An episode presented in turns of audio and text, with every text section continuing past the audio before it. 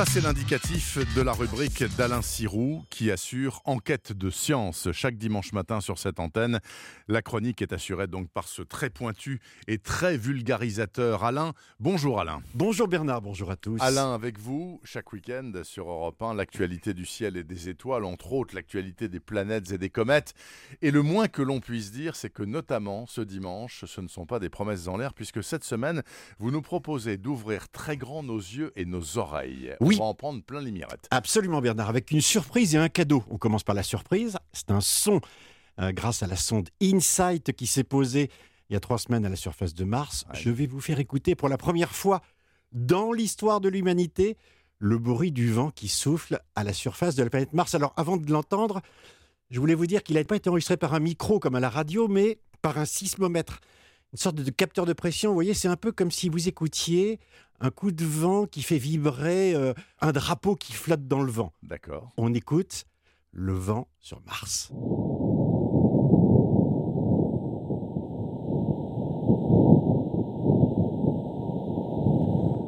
Alors, en soi, c'est du vent, mais Ouais. sauf qu'on sait que c'est le vent de Mars, donc Ouais. c'est C'est extraordinaire. génial. Ce qui est sûr, c'est que ça a l'air assez puissant, c'est ça?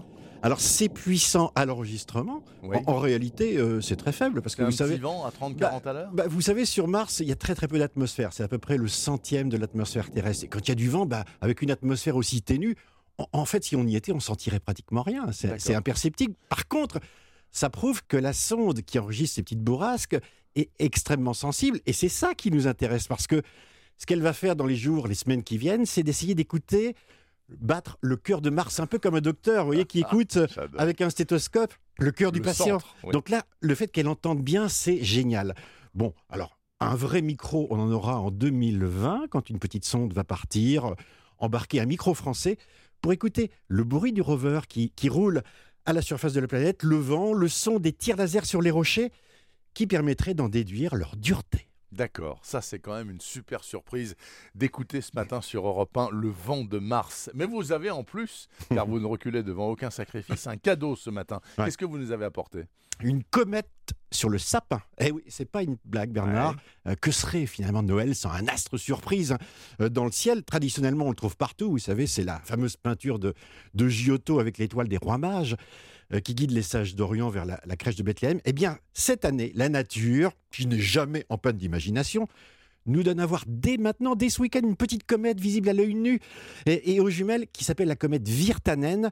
Alors, pour vous prouver qu'elle existe, alors je l'ai vue ce week-end, le week-end dernier Oui magnifique, très belle. Et pour vous prouver qu'elle existe, eh bien, on a mis sur le site d'Europe 1 sa photo. euh, vous verrez au sommet d'un sapin avec la petite carte pour la trouver. Et ça, c'est extraordinaire de voir cette visiteuse de la nuit. Alors vous m'avez montré la photo, elle est absolument superbe. Elle a été prise en Finlande, hein, me Oui, hein, absolument. cette photo, avec un magnifique Mm, sapin ouais. plein de neige. Comment fait-on ici, euh, dans l'Hexagone, pour la voir? Dans quelle région particulièrement? Mm. Et est-ce qu'on peut voir ça à l'œil nu ou il Oui. faut un télescope? Alors, complètement à l'œil nu, mais à condition, à condition, Bernard, de s'éloigner des lumières parasites. Il Bien faut vraiment être dans le noir. Bien sûr. Euh, Il faut regarder assez haut dans le ciel. Elle est facile à trouver parce qu'elle est près d'un petit groupe d'étoiles qui s'appelle les Pléiades, assez facile à Une identifier. constellation bien connue. Mais vraiment, il faut que ce soit parfaitement noir. Il faut laisser vos yeux s'accoutumer. Prenez une petite paire de jumelles.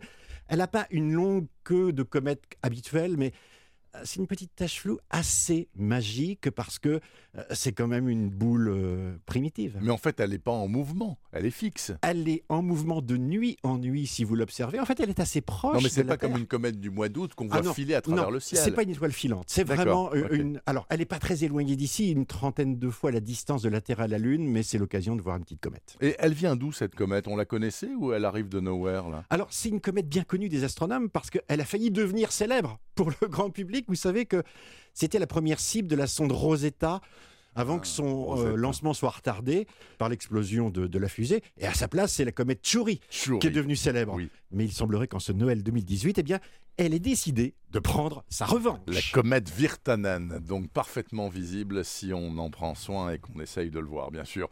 Merci beaucoup en tout cas, monsieur Sirou. Bonne Passez observation. un très bon dimanche et à la semaine prochaine.